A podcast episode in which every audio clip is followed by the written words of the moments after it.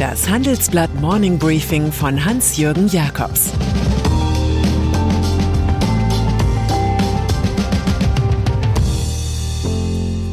Guten Morgen allerseits. Heute ist Donnerstag, der 13. Januar, und das sind unsere Themen. Die USA und die Inflationsangst. Erster Warburg-Banker packt zu Cum-Ex aus. Die wahre Bilanz des Paul Achleitner. Inflation. Eine beschleunigte Geldentwertung war in den USA erwartet worden, und doch, nachdem gestern die Horrorzahl von 7% für Dezember 2021 publik wurde, stimmten die amerikanische Medien sehr tiefe Töne an. Das Lager der Hardcore-Geldpolitiker, die auf rasche Zinserhöhungen drängen, gewinnt an Zulauf.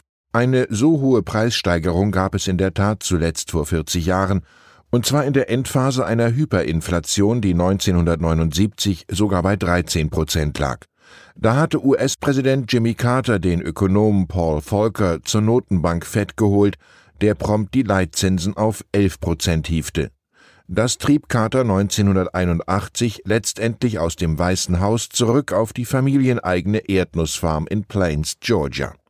Danach musste Volcker sogar 20 Prozent Zins verordnen, ehe er den Kampf langsam gewann und am Ende als Inflationsbändiger gefeiert wurde. Geschichte wiederholt sich nicht, sie macht sich nur bemerkbar. Cum-Ex-Skandal. Es mag zu kompliziert sein, in den üblichen Wahlkampfarenen Cum-Ex zu erklären und die Rolle, die Olaf Scholz, die SPD und die Hamburger Warburg Bank dabei spielten. Doch im Gerichtssaal ist nichts zu kompliziert, wenn es der Wahrheitsfindung dient. Dort hat ein Ex-Warburg-Banker über ein System geplaudert, in dem man ein einziges Mal Kapitalertragssteuer zahlte, diese dann aber mehrmals erstattet bekam und das alles auch noch so normal fand wie Lapskaus zu Mittag. Sein Handeln sei falsch gewesen, sagte der angeklagte Ex-Geschäftsführer einer Luxemburger Warburg-Tochter nun vor Gericht. Er habe 2009 sehr wohl missbräuchliche Geschäfte vermutet und habe auch falsche Bestätigungen unterschrieben, die für die Steuererstattungen nötig waren. Sein Motiv sei Angst um die Karriere gewesen. Aufgrund meiner Erfahrungen mit der Führungsstruktur der Warburg-Gruppe hatte ich die Befürchtung, dass eine Weigerung meinerseits das Ende meiner Karriere bewirkt hätte, so der 63-Jährige. Er ist übrigens der Erste, der in der Causa Warburg ein Geständnis ablegt. Mobilität. All diejenigen, die für den Autoverkehr der Zukunft auf synthetische Kraftstoffe, auch E-Fuels genannt, setzen, müssen einen sicher geglaubten Verbündeten abschreiben. Verkehrsminister Volker Wissing von der FDP, dessen Partei im Wahlkampf noch anders geredet hat, sagt im Tagesspiegel, auf absehbare Zeit werden wir nicht genügend E-Fuels haben, um die jetzt zugelassenen Pkw mit Verbrennungsmotor damit zu betreiben. Lieber sollten Flugzeuge bedient werden. Der effizienteste Energieträger beim Pkw sei nun mal der E-Antrieb, so der Liberale. Und dann argumentierte er mit Brüssel. Wenn man sich die EU-Regulierung anschaut, sieht man, dass die Entscheidung für die E-Mobilität längst gefallen ist. Wenn wir den Umstieg forcieren, schaffen wir auch unsere Klimaziele. Das hätte Herbert Dies von VW nicht besser sagen können. Deutsche Bank Zehn Jahre lang war Paul Achleitner Aufsichtsratschef der Deutschen Bank. Eine Zeit lang wetteten die Ars Geier unter den Hedgefonds, dass die Bank unter ihm das neue Lehman sein könnte, aber alles überstanden. Dem Nahtod entronnen. Wenn der Österreicher im Mai abtritt, dann mit der Gewissheit, im April 2018 mit Christian Sewing endlich den richtigen als CEO installiert zu haben.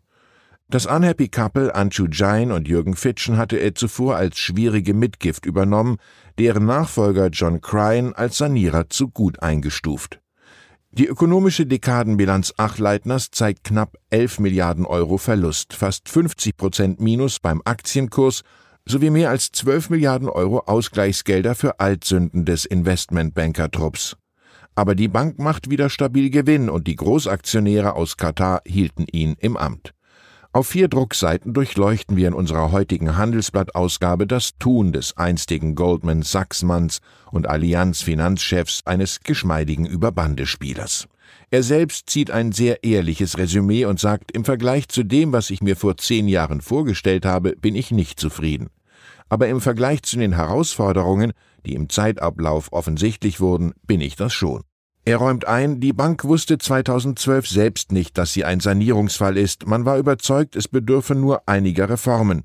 Hätte ich damals gewusst, wie die Lage wirklich aussieht, wäre ich den Job anders angegangen. Und abschließend sagt er, natürlich habe ich hier und da Gegenwind bekommen, manchmal zu Recht, manchmal zu Unrecht. Heute aber sind sehr viele mit dem Ergebnis zufrieden. Kurzum, Achleitner war nicht so schlecht, wie ihn viele machten, und nicht so gut, wie er sich selbst vermutlich sieht. Und dann ist da noch Prince Andrew vom englischen Königshof, der sich womöglich bald nicht mehr königlich nennen darf. Ein New Yorker Gericht entschied jetzt, eine Klage von Virginia Jeffrey gegen den Sohn von Queen Elizabeth II. zuzulassen.